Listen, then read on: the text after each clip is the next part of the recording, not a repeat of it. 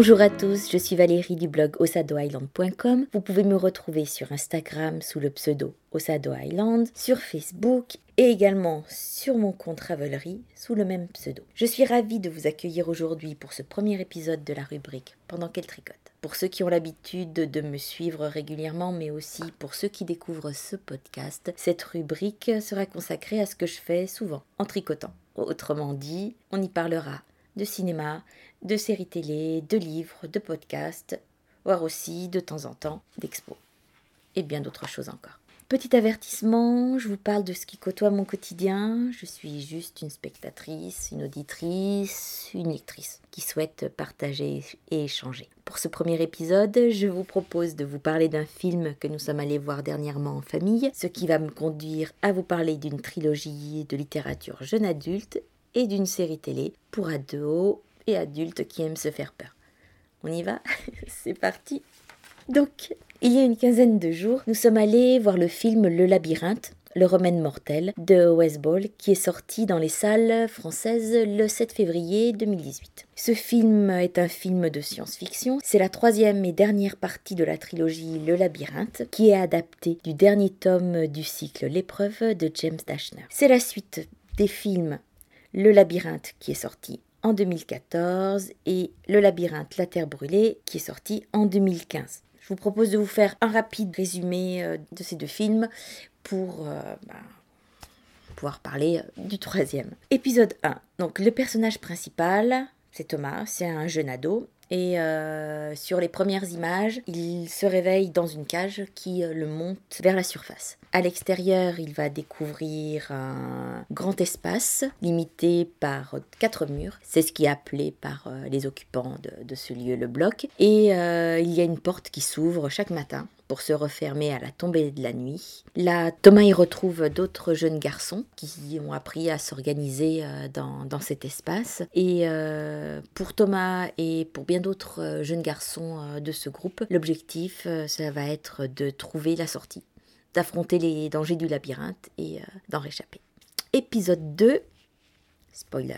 Une partie des ados euh, donc sont sortis du labyrinthe et euh, l'épisode 2, La Terre brûlée, leur fait découvrir une organisation qui porte le nom de Wicked et une maladie le virus braise qui transforme les humains en fondus. Alors ils s'appellent fondus, sans doute dans le sens où le cerveau a pris un coup de chaud. Voilà. Pour faire simple, pour pour ceux qui n'ont pas vu euh, le film ou pas lu euh, les livres. Ça transforme les humains en zombies euh, sans la phase mort et résurrection. Bref, c'est pas c'est pas très ragoûtant. Au cours de cet opus, eh ben, on va découvrir que ceux qui se sont présentés au début comme des gentils ne sont pas des gentils, ils sont plutôt des méchants. Que Wicked veut trouver le remède contre la braise, mais en fait, ces méthodes ne sont pas très, voilà, catholique, on va dire, pas, pas très correct, pas très déontologique, euh, et ça en fait en fait un vilain méchant. À la fin de l'épisode 2, ben, l'équipe se retrouve séparée. On en a une partie chez Wicked, certains de leur plein gré, d'autres euh, vraiment contre leur gré, veulent pas y rester, et euh, une autre partie de l'équipe, dont Thomas, qui ont pu rejoindre les résistants. On arrive donc au troisième épisode, et ce troisième épisode, dans sa diffusion, il a pris euh, du retard. En tout cas, dans sa production, il avait pris du retard pour ne sortir finalement qu'en février 2018. Ce qui s'est passé, c'est que l'acteur principal, Dylan O'Brien, euh, avait été percuté par une voiture sur le tournage du film. Il avait été gravement blessé, donc ça avait ralenti euh, beaucoup de choses. Le labyrinthe, le remède mortel commence donc sur une scène. À peu près, ça se déroule a priori un an après, plus ou moins. On a une course-poursuite euh, entre un train et des véhicules tout-terrain.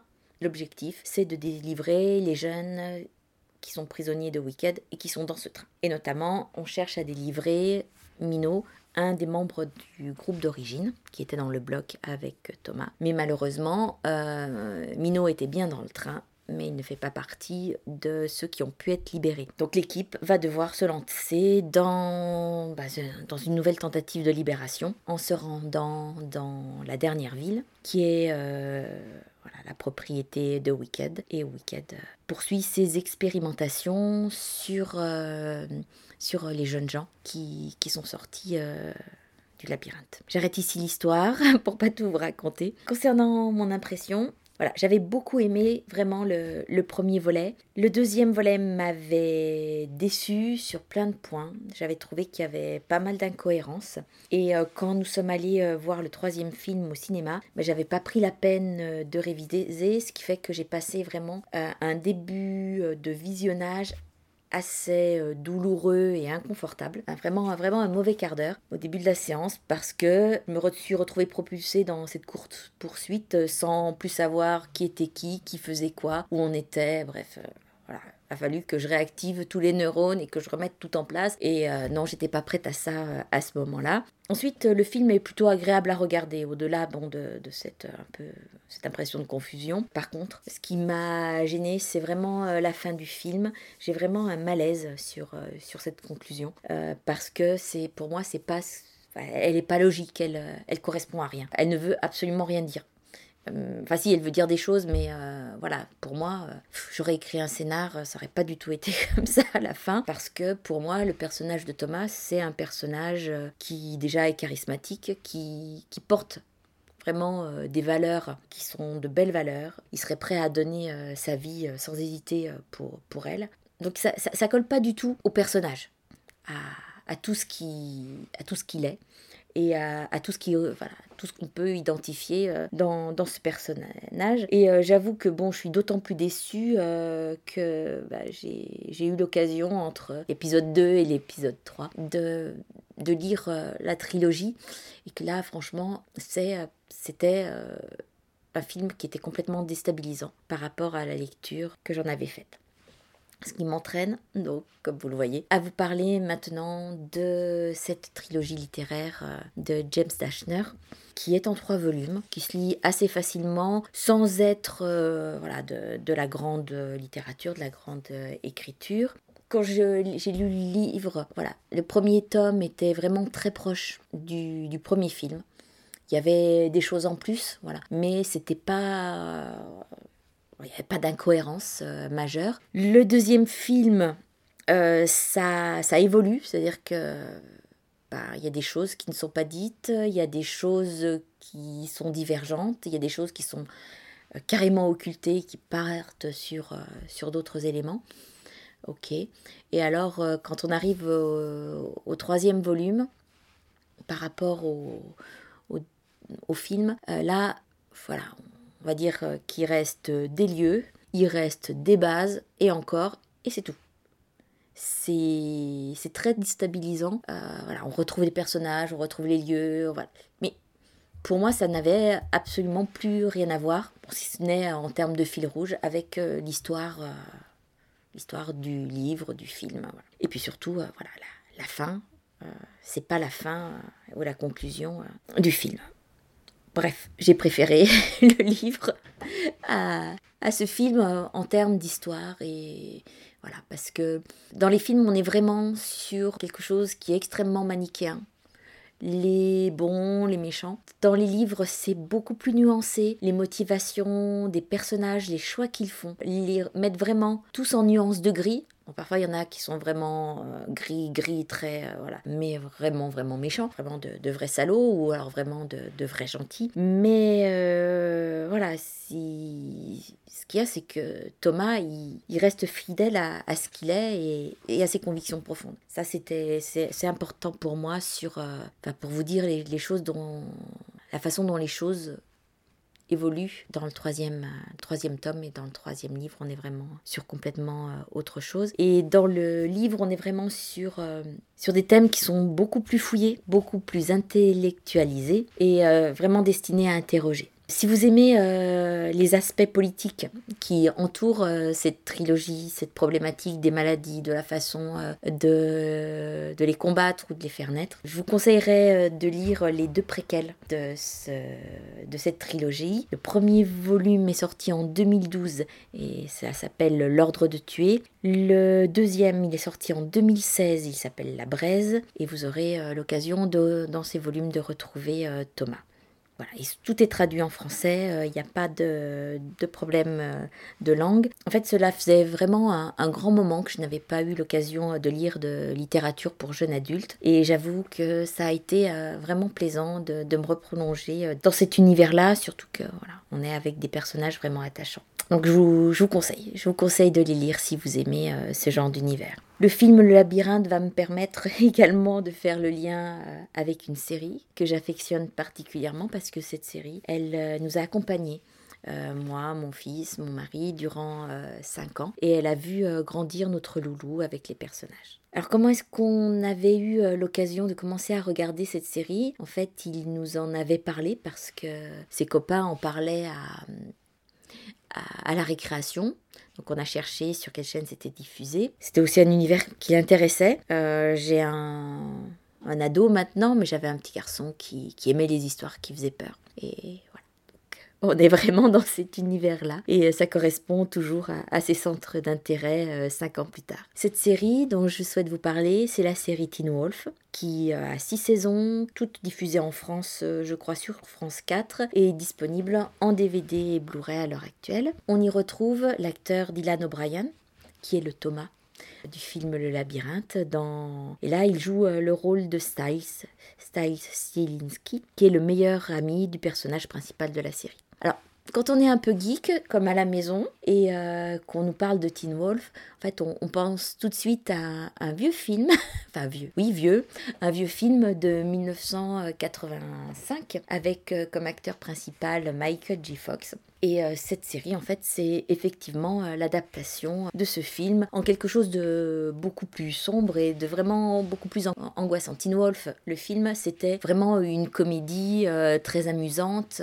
Il y, a des choses qui diffèrent sur, sur les motivations des personnages, mais voilà, on était déjà dans, dans un univers plus fun Là, on est vraiment euh, dans du qui fait peur et, de l'angoissant, voire, sur les dernières saisons, euh, pour moi, du, très glauque. En résumé, on a un jeune adolescent qui s'appelle euh, Scott McCall qui vit dans une petite ville aux États-Unis. La petite ville, c'est Beacon Hills. Et alors qu'il se balade, bah, il est attaqué par une bête sauvage et il est mordu. Peu à peu, il va développer des pouvoirs qui sont liés à la lycanthropie et il va se transformer euh, en loup-garou. Donc euh, il va devoir apprivoiser et contrôler ses nouvelles capacités.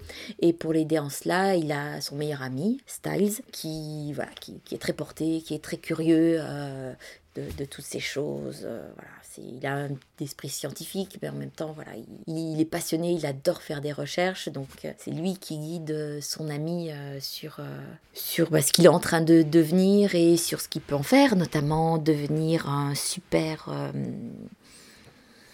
un super athlète euh, dans euh, euh, son sport préféré, le lacrosse. Et puis il y a tout un groupe d'amis autour de lui.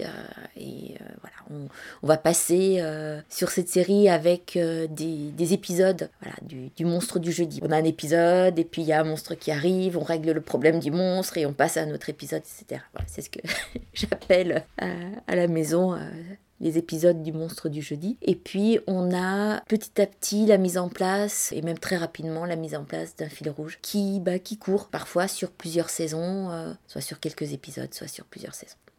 On est dans un univers des loups-garous, dans le un bestiaire du fantastique. Pour tout dire, je faisais référence juste à l'instant au monstre du jeudi. Euh, en fait, cette série, elle est construite comme Buffy contre les vampires. Ça aussi, c'est une, série que j'aime beaucoup. Euh, j'aurai peut-être l'occasion de vous en reparler euh, dans un autre épisode.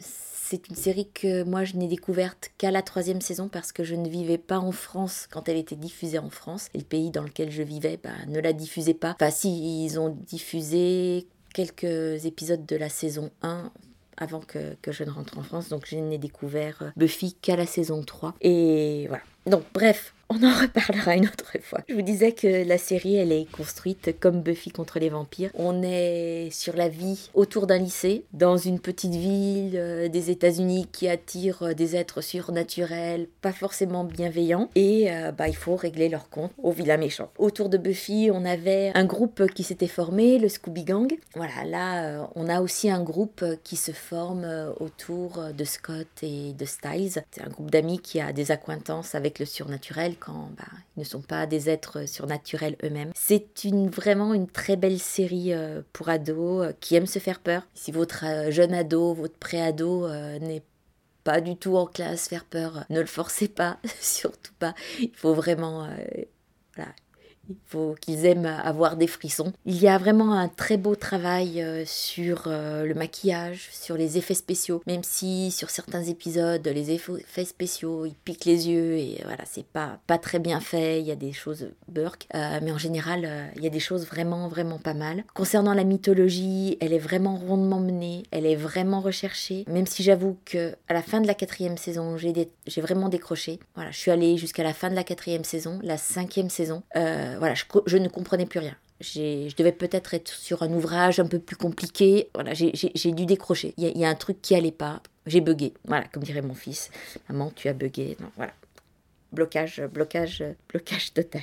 Bon, j'ai pas réussi à coller, euh, à recoller complètement les morceaux. C'est une série, euh, comme je vous le disais, qui est bien documentée, qui tient vraiment la route sur euh, les univers qui sont liés aux êtres surnaturels. En ce qui concerne le développement des personnages, il est vraiment bien construit. On passe de l'ado à, l'homme, euh, au jeune homme qui, qui part à l'université. Et forcément, à ces âges-là, ben, on voit le développement des relations amoureuses. Et ça, ça a été une belle surprise parce que dans ces relations amoureuses, on n'était pas dans dans, le consommable. On est vraiment euh, à chaque fois chaque relation amoureuse qui se crée, elle est vraiment différente. Elle a des motivations, des implications et des conséquences qui sont vraiment différentes. Et il y avait vraiment quelque chose qui se construisait derrière. C'était vraiment très intéressant pour nous bah, de discuter en fait des différentes formes d'affection qu'on peut avoir pour les autres et euh, des motivations qui peuvent euh, nous conduire à tomber amoureux pour de bonnes ou de mauvaises raisons d'une personne. Ça, ça a été une des belles surprises de la série et euh, une des belles discussions qu'on a pu avoir euh, avec, euh, avec le loulou. C'était vraiment traité avec sérieux et avec, avec de belles valeurs. Je pense que c'est important dans ce monde dans lequel on vit d'avoir des références et j'espère que qu'on a pu lui apporter dans ces discussions au travers de cette série, ça, ça lui servira à l'avenir. On a eu beaucoup de discussions euh, également sur l'univers euh, mythologique, euh, sur ce qu'est ou devrait être un loup-garou et sur les différentes interprétations des monstres, des, banshees et tout ça. Belle série, passionnante série qui s'est achevée il y a quelques temps et qui, qui manque un peu, mais que je vous encourage, si vous aimez vous faire peur, à suivre, à suivre avec plaisir. Mon loulou est passionné par tout ce qui est univers, être fantastique, etc. Donc au-delà des les loups-garous, il est aussi passionné par euh, les zombies. Mais là, euh, les séries sur les zombies, euh, en général, je suis en valeur négative sur, ces séries-là. Si ce n'est une ou deux séries qui sont plutôt sympathiques, mais dont, je vous parlerai une autre fois, en tout cas pas aujourd'hui. Ce n'est pas au programme euh, pour le moment. En tout cas, voilà, je vous remercie d'avoir pris le temps d'écouter ce premier épisode de Pendant qu'elle tricote. N'hésitez pas à me dire ce que vous en pensez, à me proposer des thèmes, des sujets ou des séries que je pourrais euh, découvrir avec vous. Je vous retrouve très prochainement pour un nouvel épisode. Je vous souhaite une bonne journée, bonne soirée, bonne nuit. À très bientôt. Bye bye